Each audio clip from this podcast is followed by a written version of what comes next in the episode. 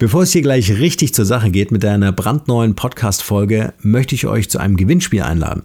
Dank euch ist der Markenrebell Podcast super erfolgreich unterwegs. Wir sind seit über zwei Jahren am Start und haben über 400 Folgen produziert. Das muss man sich einfach mal zur Zunge zergehen lassen. Das ist der Wahnsinn.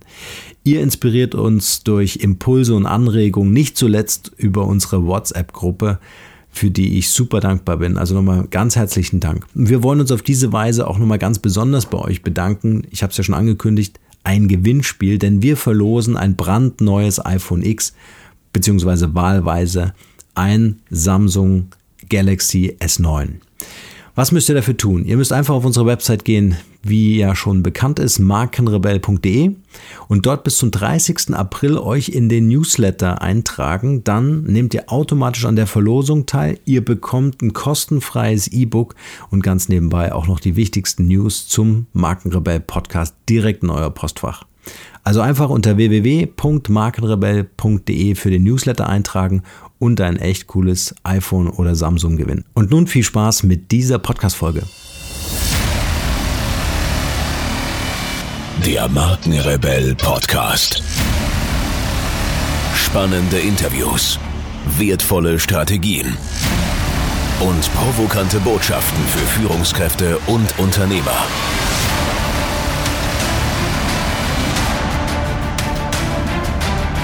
Stell dich den Herausforderungen der Digitalisierung und setze als Marke ein Zeichen. Von und mit Markenrebell Norman Glaser. Herzlich willkommen, ihr Lieben, zu einer weiteren Podcast-Interview-Folge. Vielen Dank für eure Zeit und schön, dass ihr wieder reinhört. Ihr hört es vielleicht ein bisschen etwas verschnupft, aber äh, es wird trotzdem gehen.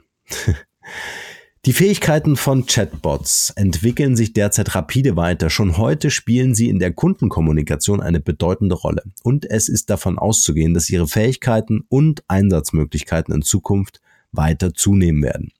Was ist aber eigentlich ein Chatbot? Wie intelligent ist er wirklich? Wie lässt er sich einsetzen? Für welche Branchen ist das Thema interessant und wie kommt man als Unternehmen an seinen eigenen maßgeschneiderten Bot? Darüber spreche ich mit meinem heutigen Interviewgast. Sie hat an der Fachhochschule Würzburg-Schweinfurt E-Commerce studiert und danach im In- und Ausland einschlägige Erfahrungen in der Tech-Branche gesammelt. Im Juni 2017 hat sie dann zusammen mit drei Co-Foundern das Startup BotFriends in Würzburg gegründet. Hier ist sie als CMO verantwortlich für das Marketing und die User Experience. BotFriends ist spezialisiert auf Conversional Interfaces und hat bereits erste zukunftsweisende Projekte für Unternehmen wie Porsche und Cookhouse Lab in Toronto realisiert. Und nun viel Spaß mit diesem heutigen Podcast-Interview und meinem Gast Michel Skodowski.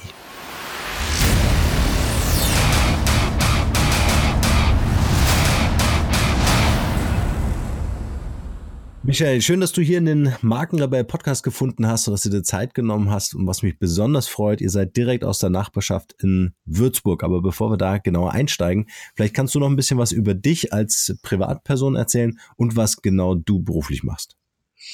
Ja, erstmal vielen Dank, dass ich dabei sein darf. Also ich, ich heiße Michelle Skodowski und ähm, genau, bin im Endeffekt jetzt mit meinem Studium fertig. Ich habe E-Commerce an der Hochschule in Würzburg studiert und ähm, genau, komme auch aus Würzburg und habe jetzt ähm, seit einem Jahr mit drei Studienkollegen, die, mit denen ich studiert habe, ein Startup gegründet, ähm, genau, das sich auf das Thema Conversational Interfaces spezialisiert hat.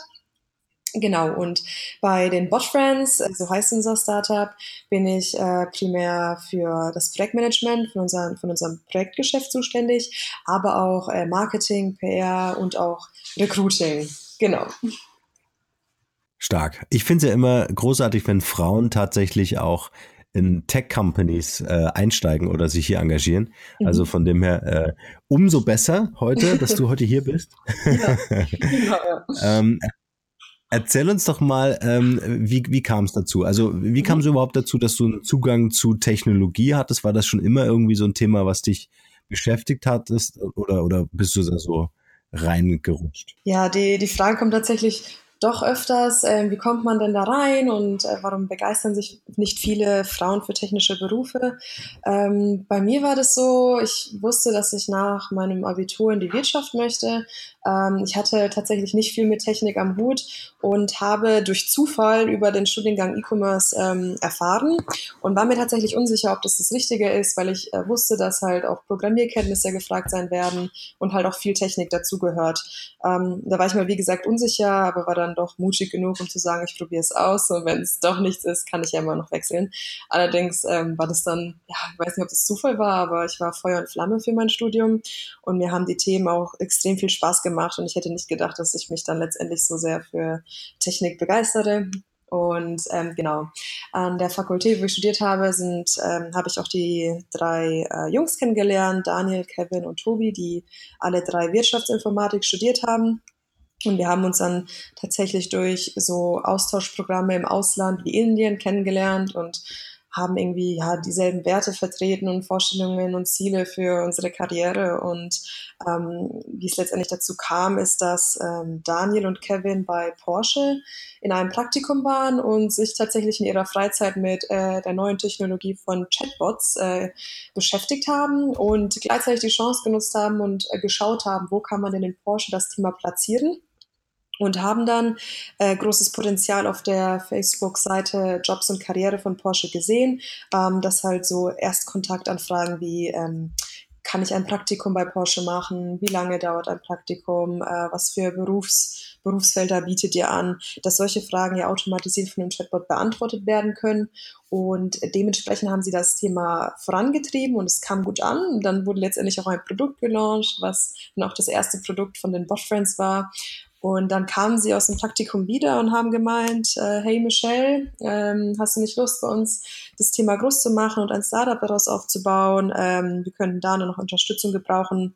Und da, das war im Endeffekt, ähm, wie ich dazu kam und dann kam noch Tobi dazu als unserer, als unser Hauptentwickler. Und ähm, genau, so kamen wir dazu, äh, mhm. direkt aus der Hochschule, haben das neben Studium äh, jetzt wirklich versucht, so gut es geht voranzutreiben, was auch echt gut funktioniert hat. Und äh, sind jetzt tatsächlich offiziell äh, nur noch äh, Startup, äh, genau, was wir machen. Sehr, sehr cool.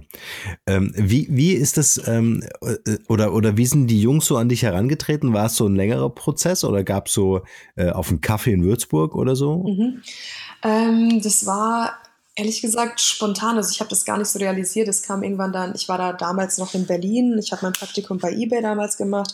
Und dann hat mich der Daniel am Telefon angerufen und hat gemeint, ja, hast du Lust, das mit uns so voranzutreiben? Und ich habe, klar nimmt man das am Anfang jetzt nicht so, also man weiß am Anfang nicht, wie, wie weit es dann geht, aber ich, war, ich bin halt immer ja. offen für alles und habe natürlich Bock, irgendwas auf die Beine zu stellen. Und das Thema Gründen war für mich äh, immer interessant. Also ich, nachdem ich das erste Mal wirklich Vollzeit gearbeitet habe, ein halbes Jahr lang habe ich dann tatsächlich gesehen, dass es vielleicht auch seinen Reiz haben kann, ähm, ja, seine Motivation doch dafür einzusetzen, was eigenes zu machen. Und es war einfach die perfekte Option und ich habe mich im Endeffekt darauf eingelassen.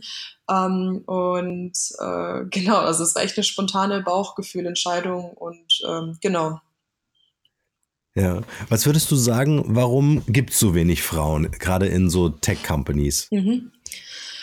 Ähm, schwierig. Also ich würde, glaube ich, sagen, also bei mir hat es auch so ein bisschen angefangen, dass sich viele Frauen das einfach nicht zutrauen äh, und halt glauben, also einfach praktisch davon ausgehen, dass das ganze Thema Programmieren, Technik einfach nicht ihr Ding ist und sie da nicht so rein, da reingehören und da fehlt einfach so ein bisschen das Selbstbewusstsein, das Selbstvert vor allem das Selbstvertrauen, das einfach mal zu probieren ähm, und den Mut zu haben, äh, sich da reinzuwagen. Und vielleicht kann man auch dann sagen, dass im Schulsystem vielleicht mehr gemacht werden sollte, dass ähm, so mhm. technische Themen, Programmieren vielleicht äh, einfach mal mehr in, den, in das Schulsystem mit integriert werden sollte, weil es tatsächlich auch so viel in der Zukunft äh, bedeuten wird und auch so wichtig sein wird.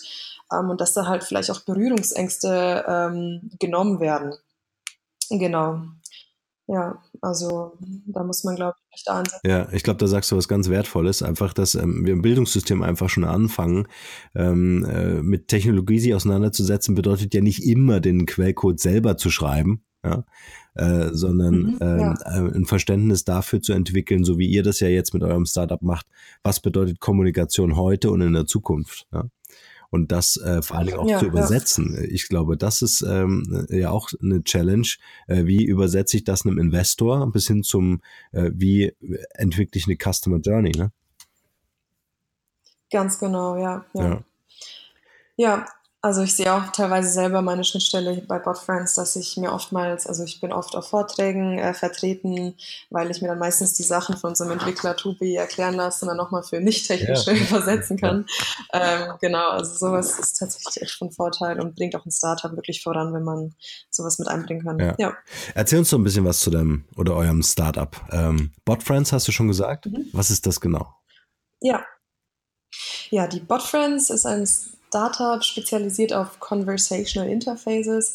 Sehr, ein sehr fancy Wort, ähm, kam jetzt seit, seit den letzten Jahren immer mehr in die Medien. Und zwar, was wir genau, man, genau machen, ist, dass wir ähm, Chatbots und Sprachassistenten für Unternehmen entwickeln. Das heißt, anhand von ähm, automatisierten Systemen wie Chatbots möchten wir die Kommunikation von Unternehmen intern als auch extern optimieren.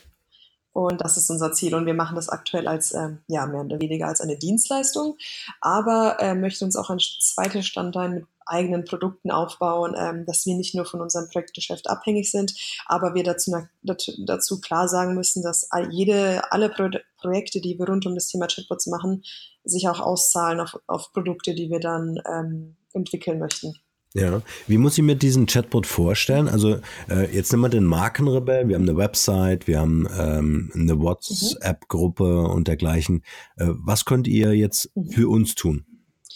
Ähm, genau, also die Chatbots, die wir entwickeln, sind unabhängig von der Plattform. Das heißt, jegliche Messenger-Plattform oder allgemein Plattformen, die eine öffentliche Schnittstelle haben, an die können wir Chatbots anbinden. Das heißt, äh, ganz klar auf einer Webseite, aber jetzt ist das Thema vor allem dann auch mit Facebook ganz groß geworden, das Ganze in Messenger zu integrieren, mhm. zum Beispiel den Facebook Messenger. Jeder, der Facebook nutzt, wird äh, wahrscheinlich auch den Facebook Messenger haben, um mit seinen Freunden zu schreiben. Und da können zum Beispiel auch Chatbots integriert werden von ähm, Facebook-Seiten, Unternehmensseiten, wo dann automatisiert Antwort kommt. Das Ganze geht natürlich auch für Kik, Telegram und diese ganzen anderen äh, Messenger, die es heutzutage gibt. Leider aktuell noch nicht für WhatsApp, weil da die Schnittstelle noch nicht vorhanden ist. Aber wir gehen stark davon aus, dass äh, WhatsApp bestimmt in Zukunft auch die Schnittstelle öffnen wird, dass da ähm, Chatbots integriert werden können. Ähm, dann gibt es mhm. natürlich auch Plattformen äh, intern gesehen, wie zum Beispiel Slack oder Skype for Business, die innerhalb von Unternehmen benutzt werden. Und da kann man natürlich auch Chatbots äh, einsetzen, weil das Ganze ja die Kommunikation optimieren soll. Ein Beispiel, ähm, wir haben für, für S. Oliver in, äh, in Würzburg haben wir für den IT-Support einen Chatbot entwickelt. Das heißt, so ganz typische Fragen wie, ich kann nicht mehr drucken oder ich finde eine bestimmte Datei nicht mehr. Ähm, sowas müsste normal der IT-Support äh, abwickeln und das kann jetzt tatsächlich erstmal der Chatbot machen und damit wird ihnen Arbeit abgenommen und sie können sich auf komplexere Anfragen äh, konzentrieren. Genau.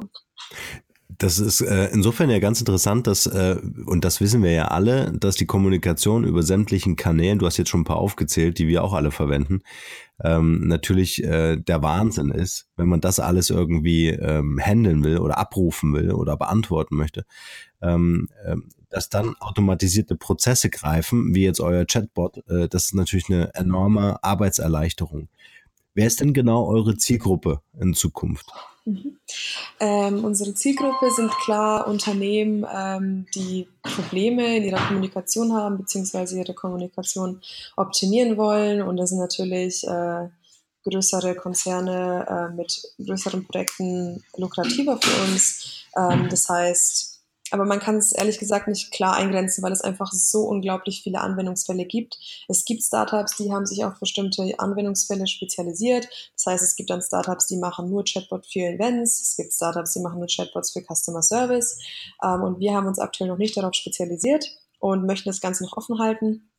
Das heißt, überall, wo Anwendungsfälle sind, äh, genau, wir machen das selber und wir sind auch ein ganz großer Fan von wirklich individuellen Entschuldigung, Lösungen für größere Konzerne, wo man dann mhm. wirklich ähm, viel planen muss, extrem viel mit Schnittstellen arbeiten muss, was API-Integration, was man alles machen kann, dass man wirklich eine extrem ähm, individuelle äh, Lösung entwickelt, weil es gibt natürlich auch klar rudimentärere Chatbots, die man sich teilweise auch zusammenklicken kann mit Plattformen wie Chatfuel, also jede, jedes Restaurant hier ähm, kann sich eigentlich einen Chatbot für seine, für seine Facebook-Seite äh, mit Chatfuel zusammenklicken, mhm. ohne dass ein Entwickler gebraucht wird. Also so einfache Sachen sind klar ohne, ohne unsere Hilfe möglich. Deswegen fokussieren wir uns wirklich auf hochkomplexe individuelle Lösungen für größere Konzerne, genau. Mhm. Ähm, wenn sich jetzt so ein Konzern, sagen wir mal, so, so, so einen Einstieg leisten möchte in das ganze Thema Chatbot, mit welchen Budgets würdest du sagen, muss man rechnen? Also was wäre jetzt so ein Einstiegsbudget, dass man sagt, okay, da ist die Evaluierungsphase drin, da, da setzen wir schon mal was auf, was euch hilft. Kann man das sagen? Also meistens, wenn wir das Thema Chatbots in Unternehmen einbringen, dann fängt das klar immer mit einem Piloten an. Das heißt, es wird dann erstmal äh, ein Proof of Concept, Pilot äh, entwickelt, äh, das ganze Thema, dass man es erstmal ausprobieren kann und testen kann. Und es kommt immer auf den Use Case an. Das ist klar auch dieselbe Frage, wie viel kostet eine Website, das kommt immer darauf an. Aber für so einen großen Konzern kann man klar schon sagen, dass es dann höhere fünfstellige Beträge sind. Aber nichtsdestotrotz, äh, wir machen auch ähm, Chatbots für mittelständische Unternehmen, die, ähm, die dann auch wirklich im unteren fünfstelligen Bereich sind. Also genau, ich denke, ja. das ist ein ganz guter. Ja. Ansatz, ja. Lass uns noch mal kurz über Intelligenz sprechen. Also für die, die es vielleicht bei unseren, von unseren Zuhörern nicht wissen, ähm, äh, ein, ein, Chatbot ist erstmal ein automatisierter Prozess. Ja? Da gibt es, äh, sagen wir mal, dumme und schlaue Bots. Ihr habt ganz sicher einen intelligenten Bot gebaut. Ähm, kannst du uns da noch ein bisschen was über künstliche Intelligenz erzählen, wie ihr das äh, eingebunden habt oder auf welcher Basis das Ganze bei euch funktioniert? Mhm. Ähm, genau, künstliche Intelligenz ähm, verbunden mit Chatbots. Da sprechen wir von Natural Language Processing, also NLP. Das heißt, ähm, wenn der User seine Anfrage stellt, wird der Chatbot versuchen, die Absicht dahinter zu verstehen. Also das ist die künstliche Intelligenz in dem Fall. Und dafür haben wir nichts selber entwickelt, weil es aktuell in der aktuellen Situation viel effizienter und schlauer ist, sich am Markt zu bedienen. Denn die großen Technologiekonzerne wie zum Beispiel Google, ähm, Facebook, Microsoft, IBM haben NLP-Services öffentlich äh, zur Verfügung gestellt. Das heißt, jeder kann eigentlich künstliche, künstliche Intelligenz für sich nutzen und das tun wir auch. Das heißt, wir nutzen von Google den NLP-Service Dialogflow. Das heißt, es ist so eine webbasierte, ein webbasiertes Interface, ähm, wo wir im Endeffekt unsere Intents, also Intents sind Absichten, also zum Beispiel ein Intent wäre, wie wird das Wetter morgen, ähm, anlegen. Und das müssen wir dann trainieren anhand von Beispielen, also Beispielfragemöglichkeiten, wie, wie wird das Wetter morgen, kannst du mir sagen, wie das Wetter morgen wird, dass wir das Ganze trainieren, weil das läuft unter Machine Learning und Machine Learning findet statt, wenn man, wenn das System von Beispielen lernt. Und ähm, genau, also wir arbeiten mit dem NLP-Service. Und ähm, da steckt dann an, also dahinter steckt dann die künstliche Intelligenz, wobei, wobei, wir, wobei wir auch klar sagen müssen, ähm, nachdem wir jetzt schon einige Projekte gemacht haben, das Wichtigste von einem Chatbot ist eigentlich nicht die künstliche Intelligenz. Also es gehen viele User haben da oder auch Kunden haben teilweise große Erwartungen und denken, der Chatbot kann jetzt alles beantworten. Ähm, ähm, das Wichtigste ist eigentlich im Endeffekt nur, dass ähm, wenn der Chatbot einen Mehrwert erfüllt, ähm, dann hat er auch eine wichtige Daseinsberechtigung und dann kommt es nicht darauf an, ob der künstlich, ob er jetzt künstliche Intelligenz hat oder nicht. Denn wir haben jetzt zum Beispiel für die Stipendienberatung einen Chatbot entwickelt, der eigentlich keine in künstliche Intelligenz nutzt. Äh, warum nicht? Und zwar bist du im Endeffekt durch eine geführte Konversation geführt. Das heißt, es wird gefragt, ähm, bist du katholisch? Ja, nein. Äh, für welche Politik interessierst du dich? Und dann kann der User sich anhand von Buttons durchklicken also innerhalb dieser Konversation. Und äh, da wird dann zum Beispiel keine künstliche Intelligenz gebraucht. Und, mal, und am Ende machen wir so ein Matching und der User bekommt dann die richtigen Stipendien für sich, äh, für ihn angezeigt. Und äh, das ist zum Beispiel ein guter, gutes Beispiel, finde ich, wo man sehen kann, dass so ein Chatbot auch ohne künstliche Intelligenz äh, eine Daseinsberechtigung hat, genau. Aber ja, absolut. Ja, ja, ja. Sehr interessant, sehr interessant. Also äh, was, was, was ich jetzt zum Beispiel auch sehr interessant äh, um das noch zum dritten Mal zu sagen. ähm, äh, finde, mich begeistert das einfach, diese automatisierten Prozesse. Ähm, was ist aber mit dem äh, ähm, Fremdeln so ein bisschen. Also weiß nicht, ob ihr auch damit äh, zu tun habt, äh, wenn ich als Kunde irgendwie Kontakt zu einer Company aufbaue, zum Beispiel über die Website, mhm. äh, dann, dann möchte ich, oder habe ich ja schon irgendwie auch das Bedürfnis, mit Menschen zu sprechen. Mhm. Ähm, was kann man unternehmen oder was unter, unternehmt ihr, dass das irgendwie so was Persönlicheres bekommt, äh, ohne ähm, am Ende zu sagen, äh, das ist ein Mensch und äh, mal sehen, ob du es rauskriegst, sondern ich glaube, das ist auch wichtig, ist immer transparent klar zu machen, du redest hier mit einem Bot, mhm. aber dass es doch irgendwie eine, eine persönliche Nähe herstellt. Genau, ganz genau. Also wir gehen auch äh, komplett transparent mit dem Thema um. Das heißt, wir empfehlen unseren Kunden auch in Projekten, dass man äh, klar sagen sollte, dass es sich hier um einen Chatbot handelt und auf gar keinen Fall versuchen sollte, das zu überspielen und so zu tun, als ob sich hier jetzt ein echter Mitarbeiter äh, ein echter Mitarbeiter mit dem User schreibt. Also das sollte man vermeiden und wirklich transparent damit umgehen ähm, und dann auch gleichzeitig bescheiden sein. Und ähm, es wird nämlich auf jeden Fall vorkommen, dass der Chatbot am Anfang nicht alles beantworten kann, weil er erst trainiert werden muss. Das heißt, dass man klar sagt, dass der Chatbot noch nicht perfekt ist und er noch lernt und dass das Ganze halt seine Zeit hat, äh, dauert. Ähm, ja, das Wichtige ist halt, ähm, also auf zum einen, man sollte stets die Möglichkeit anbieten, dass halt der User mit einem echten Mitarbeiter sprechen kann. Ähm, das heißt, das, das schenkt ja nochmal so Sicherheit und Vertrauen, wenn der User einfach weiß, er kann hier immer raus, er muss nicht mit dem Chatbot sprechen, er kann es versuchen, wenn er die Information bekommt, die er wollte, dann alles super und wenn nicht, kann er immer noch mit einem Mitarbeiter sprechen. Also die Option sollte sowieso immer angeboten werden. Ähm, und ansonsten mhm und bezüglich für Unternehmen ist es ja extrem wichtig, ähm, dass man das zwischen, also dass zwischen der Beziehung vom Unternehmen und User Emotionen stehen. Also für Marken ist es extrem wichtig, ja. dass Emotionen ähm, bei den bei Käufern, potenziellen Käufern ausgelöst werden und so baut man dann eine Beziehung auf und die Kaufmotivation wird angeregt. Und das Ganze kann man ganz, ganz toll mit Chatbots machen, weil ähm, ich bin ja im Endeffekt in so einem extrem persönlichen Setting in einer Chat-Umgebung, wo ich nochmal mit meinen Freunden schreibe. Und wenn ich dann, ähm, wenn ich jetzt eine bestimmte Marke bin und ihr durch einen Chatbot ein Gesicht verleihe, es muss nicht irgendwie unbedingt ein Mensch sein, kann auch ein Tier, Avatar, was auch immer sein. Aber durch, dadurch werden Emotionen angeregt, äh, wird man diese Kreativität, die man da liefert, damit kann man extrem viel machen. Und, ähm, und wenn man dann Emojis einsetzt und vielleicht ein paar Witze noch einbringt ähm, und Humor hat und äh, Komplimente ausspricht, dann kommt man da so sympathisch rüber und erzeugt Emotionen, ähm, dass man da viel machen kann. Und dann ist auch der echte Mitarbeiter letztendlich gar, echte Mitarbeiter gar nicht mehr so wichtig. Ähm, genau, mhm. ja. Ich, ich glaube auch so, wie du sagst, es muss der Mehrwert rüberkommen und wenn ich dann mit so einem Augenzwinker oder irgendwie äh, eine Emotion herstellen oder erzeugen kann, äh, dann äh, ich glaube, das ist auch der kreative Part an, an so einem Projekt. Ne? Genau. Ne? Also wie schafft man das, die Gruppe zu verstehen und das irgendwie abzubilden oder äh, zumindest einfließen zu lassen in so eine Bot-Technologie. Ja, also tatsächlich das Design und die Konzeption ähm, nimmt mindestens genauso viel Zeit teilweise ein wie die Entwicklung von einem Chatbot, weil ähm, also der, ja. der Part User Experience, ähm, wo kommt der User in Sackgassen, wie kann man das Ganze ähm, ja in einer klugen Baumstruktur aufbauen. Also das ganze Konzept und das Design ist wirklich genauso wichtig äh, wie auch bei Webseiten oder Apps, obwohl das Interface ja eigentlich ganz anders ist. Ja. Ja. Wie war es damals bei eurem Pitch? Also ich stelle mir jetzt einfach vor, äh, du, drei Jungs, ihr habt euch gefunden, ihr habt gesagt, hey, lass uns ein Startup aufbauen. Äh, wir sehen hier einen enormen Bedarf. Es sind auch Zukunftstechnologien, Zukunftsthemen, die ihr bespielt. Ähm, wie kam es dann dazu, dass ihr wirklich in diese Gründungsphase reingekommen seid? Mhm.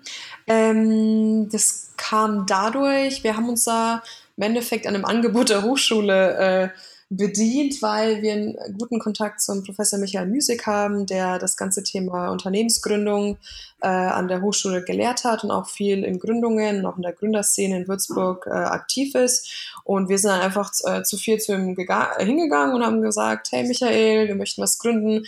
Und äh, ja, er ist da auch extrem leidenschaftlich dabei und unterstützt sowas extrem stark. Und er hat uns dann so ein bisschen geleitet, viel Coaching gegeben, Beratung und hat uns da teilweise Step by Step äh, zur Gründung geführt. Und wir sind auch sehr froh darüber, dass wir da die Unterstützung haben. Ähm, ansonsten, ich kann nur empfehlen, allen, die jetzt irgendwie nicht an, aus der Hochschule heraus gründen, sich in der Gründerszene der jeweiligen Stadt äh, zu orientieren, an Events teilzunehmen, weil ich glaube, das gibt es mittlerweile in jeder Stadt, weil das Thema Startups immer interessanter wird. Und äh, sich da Unterstützung zu suchen ähm, oder auch Unternehmen, die Inkubatoren haben oder des Weiteren. Also die Anfangsphase war dann schon wichtig, dass man Unterstützung hat und in die richtigen Wege geleitet wird. Ja. Äh, und es hat dann nochmal den letzten Kick gegeben, den Mut zu nehmen und dann zum äh, Notar zu gehen, ja. Was waren dann so die, die, die, die ersten Erfolgsgeschichten, die ihr feiern konntet? Mhm.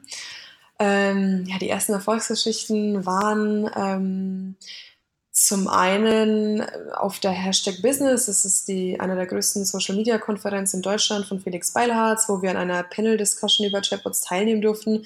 Es war das erste Mal, dass ich dann von mehreren hundert Leuten sprechen durfte im Namen von Botfriends. Das war schon ziemlich cool.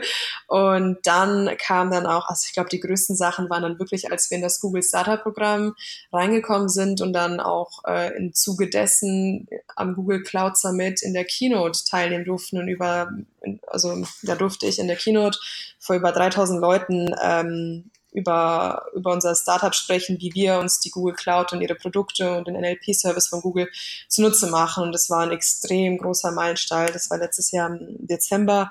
Und was daran, also was für Kreise das gezogen hat, das war wirklich Wahnsinn. Und das waren mit die größten Erfolge, ähm, das Thema Google auf jeden Fall. Ja. Ja, jetzt erzählst du das so nebenbei. Ich meine, vor 3000 Leuten sprechen ist ja schon eine Challenge. Wie war das für dich? Also, äh, ich stelle mir jetzt vor, du gehst auf die Bühne, 3000 Leute vor dir, du bist äh, Sprecherin äh, des Startups. Äh, äh, wie, wie geht's einem da so?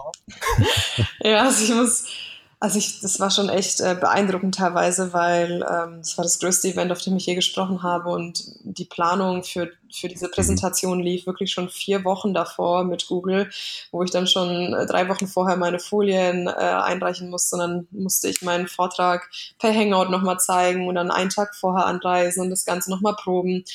Und bei den Proben war ich teilweise wirklich extremst nervös, ähm, weil das, das ganze Setting, das ist Wahnsinn. Man kommt auf diese Bühne und man hat fünf verschiedene Displays vor sich, ja. zwei riesige hinter sich, dann links, rechts noch was. Du weißt gar nicht, wo du genau hinschauen, ganz genau hinschauen sollst. Und dann sagt dir noch äh, der Coach von Google, ja, du, du musst in die, ins Publikum schauen. Und also das war dann, das war schon echt verrückt, aber ähm, ich habe mich wirklich gut vorbereitet. Es hat viel Zeit in Anspruch genommen, aber es war dann auch extrem, extrem gut, erfolgreich. Und wenn man das dann geübt hat und wirklich seinen Part kennt, dann hat es auch Spaß gemacht letztendlich, wo es dann losgeht. Und ähm, das war dann schon eine ganz coole Erfahrung und eine neue Herausforderung. Ja, aber viel, viel. Übung Wie was? Äh, ja.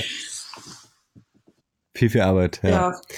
Wie war so die, die Resonanz danach? Ich meine, äh, das war ja, wie du sagst, ein großer Meilenstein. Was ist danach passiert? Was ist euch widerfahren? Mhm.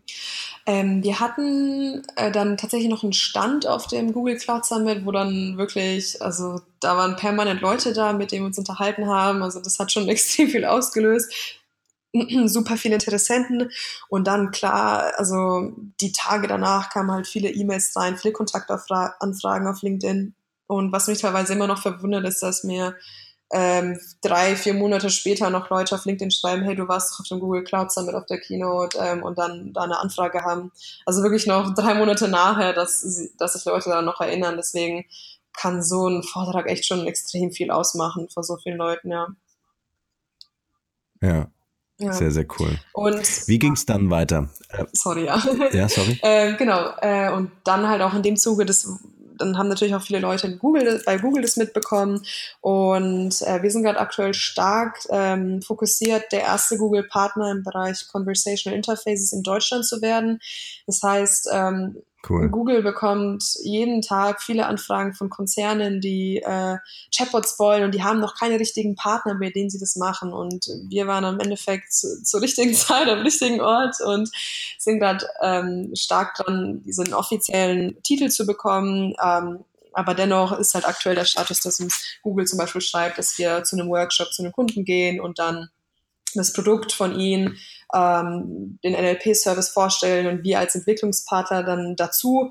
Und das ist aktuell äh, ja das, was ja, was gerade am meisten ansteht und ähm, was jetzt noch einen großen Umschwung auch in das Startup gebracht hat.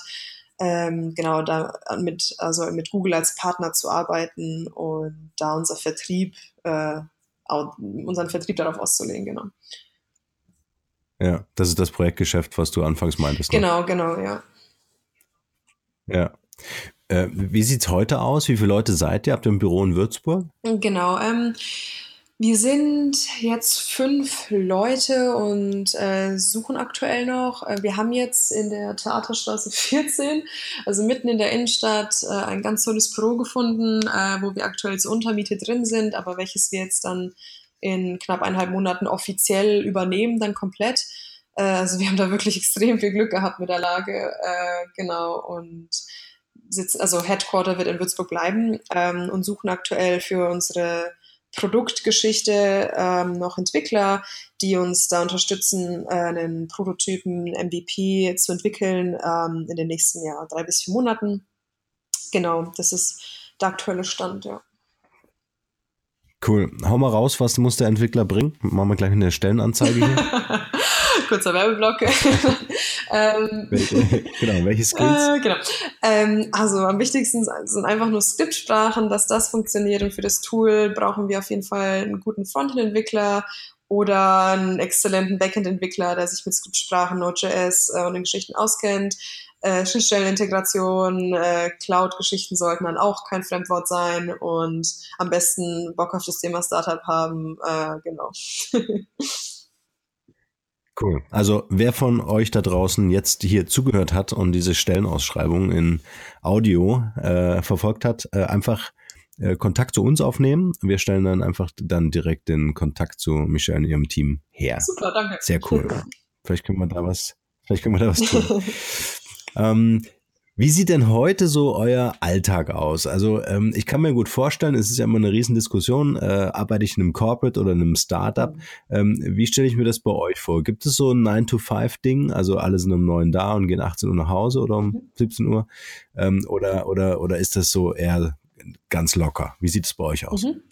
Ähm, ja, nachdem wir jetzt endlich unser Office haben, ist das Ganze schon viel strukturierter. Wir kommen alle um, ja, zu ganz normalen Zeiten, nicht um 5 Uhr morgens, sondern so zwischen 8 Uhr, 9 Uhr rein. Ähm, jeder hat seinen eigenen Aufgaben, Aufgabenbereich äh, und dann, ähm, je nachdem, wer Projektleitung ist, ich oder Kevin, ähm, äh, ja, kommen wir durch die Woche mit den Projekten und äh, wenn das alles noch passt, muss keiner auch bis 9 Uhr oder 8 Uhr bleiben. Also äh, 9 to 5 ist eigentlich aktuell, läuft aktuell noch gut. Ähm, klar, wenn dann irgendwie ein Projekt reinkommt und es Stress gibt, äh, sind wir nicht die, die dann rumheulen und sagen, okay, äh, nein, es ist jetzt 5 Uhr, ich muss nach Hause. Aber also es ist aktuell noch echt aushaltbar und wir schauen auch wirklich drauf, dass da so ein Work-Life-Balance auch ist. Äh, genau, das ist uns, glaube ich, allen persönlich auch wichtig. Genau, ja. Ja, was macht ihr da äh, zum Thema Work-Life-Balance? Oder habt ihr irgendwie so eine Kultur für euch entwickelt, dass ihr sagt, hey, Freitag ist immer Homeoffice-Tag oder irgendwie so?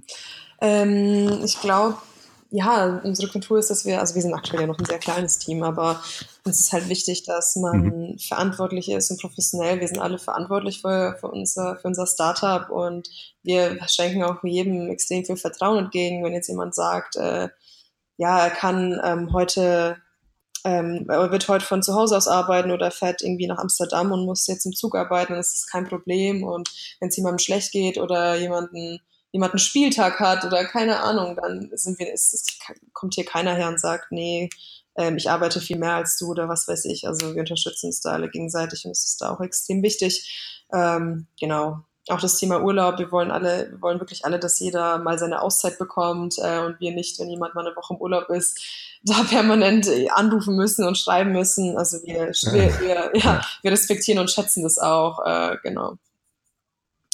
Also es ist in der ja, heutigen, heutigen cool. Gesellschaft sehr wichtig, dass man da auch Wert drauf legt. Ja. Unbedingt, ja, ja, ja. Also Unternehmenskultur, eh da mal drüber nachzudenken, ähm, ist auch immer eine Empfehlung, äh, die ich großen Unternehmen gebe, äh, dass, dass man da doch gerne nochmal nachschauen äh, sollte, ob man sich wohlfühlt, weil dieser Wohlfühlaspekt, also gern wirklich in seinen Beruf zu gehen, oh ja. äh, ist, glaube ich, ganz entscheidend für das Arbeitsergebnis. Oh ja, das stimmt. Ja.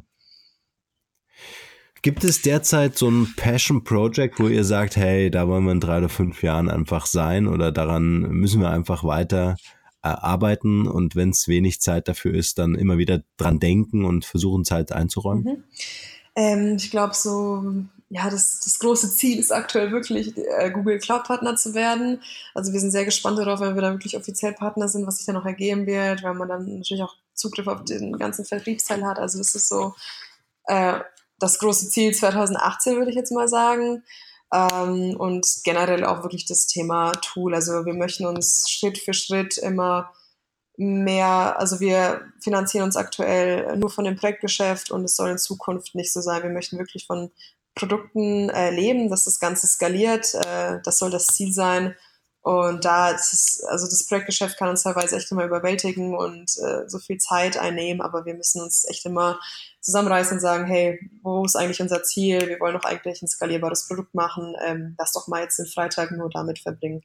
Ähm, das sind so die langfristigen Ziele und auch tatsächlich das Thema Voice noch mehr in Betrachtung zu ziehen. Also wir machen aktuell wirklich nur Chatbots aber das Thema Voice wird, denke ich mal, in den nächsten Jahren noch äh, viel stärker an den Markt äh, treten. Und da wollen wir auch vorbereitet, Unbedingt. vorbereitet sein, ähm, genau, da auch aktiv zu werden, genau. Ja. ja.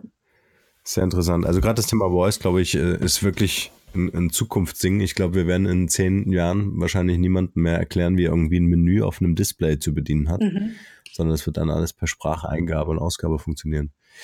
Ja, sehr spannend. Wie äh, seid ihr eigentlich finanziert äh, als ähm, Startup? Mhm. Also wir sind komplett äh, bootstrapped. Äh, wir haben uns wirklich von Tag eins äh, selber finanziert äh, anhand von Projekten. Genau, ja. Und das funktioniert aktuell noch gut. ja, und das soll auch so bleiben.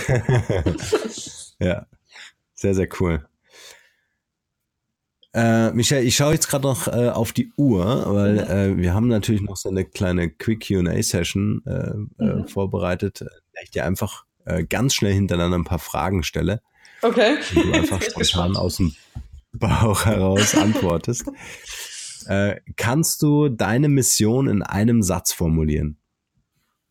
Oder eure okay. Mission, die jetzt vielleicht auch mit eurem Startup natürlich zu tun hat? Äh, okay, wir möchten Anlaufstelle Nummer eins in Deutschland für Conversation Interfaces werden. cool. äh, was ist ein Talent von dir selbst, von dem bisher keiner was weiß? Ähm, ein Talent von mir, von dem keiner was weiß. Ich kann extremst gut kochen und bin dann teilweise echt so eine kleine Hausfrau, obwohl ich teilweise auch noch so eine Businesswoman bin. Ja, ja aber genau diese, diese Kontraste sind ja so spannend. ja. Cool. Ja. Ich glaube, das brauchen die Jungs auch, mal ganz ehrlich. ja, das ist so eine kleine äh, private Leidenschaft, die ich habe, Kochen, ja. Wenn die Leute an dich denken, was ist das eine Wort, wofür du selbst als Marke bekannt sein willst oder schon bist? Mm. Ähm, als selbstbewusste, fortschrittlich denkende Frau ja, von morgen. Keine Ahnung. das ist eine echt schwierige Frage, aber ja, also genau. Okay, wir nehmen das als ein Wort. äh, interessanterweise äh, gibt äh, ja das Team intern einem immer das äh, dieses eine Wort, ne? Also mhm. wie man dann wahrgenommen wird von den Kollegen, auch interessant. Kann ich später mal nachfragen, ja. Gut. Ja, genau. Was man, mach doch mal einen Bot dazu. Ja. ähm, welcher Moment oder Rat hatte für dich ganz persönlich einen besonders nachhaltigen Einfluss auf dein heutiges Leben? Ähm, ja, ich glaube, es hört sich jetzt lame an, aber so, man lebt wirklich nur einmal und wenn man sich wirklich mal vorstellt, wie viel Zeit wir bei der Arbeit verbringen, ähm, sollten ja. wir uns allen bewusst sein, dass wir wirklich jeden Tag das machen sollten, was uns Spaß macht und was wir mit Leidenschaft verfolgen. Und äh, das begleitet mein Leben und ich würde niemals einen Job machen, der mir keinen Spaß macht. Und ich hoffe, und ich würde es gerne allen weitergeben, dass äh, niemand zur Arbeit gehen, gehen sollte, nur weil ja, er damit Geld schön. Genau. Ja, super, super gut. Ja, ganz wichtig. Was ist das Wertvollste, was wir von dir lernen können? Ähm, das Wertvollste, dass äh, Geld und Status nicht das Wichtigste ist. Also viele. Menschen gehen raus und wollen erfolgreich sein und groß aufsteigen, aber im Endeffekt äh, ist das Wichtigste, sich selber zu fragen, was einen im Leben glücklich macht. Für die einen ist es tatsächlich Anerkennung, aber wirklich zu verstehen, dass Geld am Ende des Tages nicht glücklich macht. Mhm. Und da sollte man versuchen, äh, ja, seine Ambitionen unterzuschrauben und äh, vielleicht an andere Sachen zu denken, die wichtiger für einen sind. Ja, ja absolut. Internetressourcen. Für euch als Tech-Company natürlich äh, eine ganz easy, easy Frage. Ähm, gibt es oder welche Internetressourcen setzt ihr zum Beispiel ein, um Projekte zu organisieren? Also Slack wahrscheinlich für die Internet- und externe Kommunikation? Genau, so Slack ist für uns sehr relevant. Ähm, wir suchen aktuell noch ne, nach einem guten Projektmanagement-Tool, ähm, wie so Asana oder etc. Aber haben uns da noch nicht festgelegt.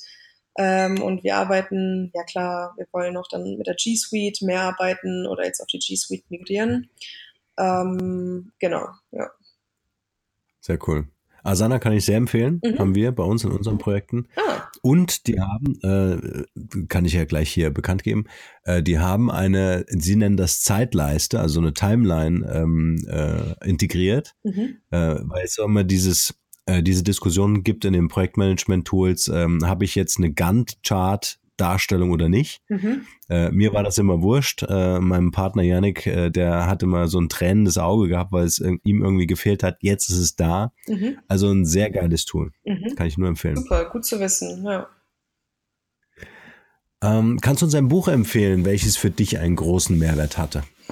Mm, ich habe letztes Jahr zwei Bücher gelesen, die ich super fand. Das war zum einen The Talent Code von Daniel Coyle. Ähm, da geht es darum, dass Greatness nicht geboren wird, also Talente werden nicht geboren, sondern uh, they grow, also sie wachsen und dann wird dann beschrieben, warum so viele Musiktalente wie Beyoncé oder Selena Gomez irgendwie aus Texas kommen, warum so viele äh, Kraftsportler in Island groß werden und es ist super interessant, ähm, das zu lesen.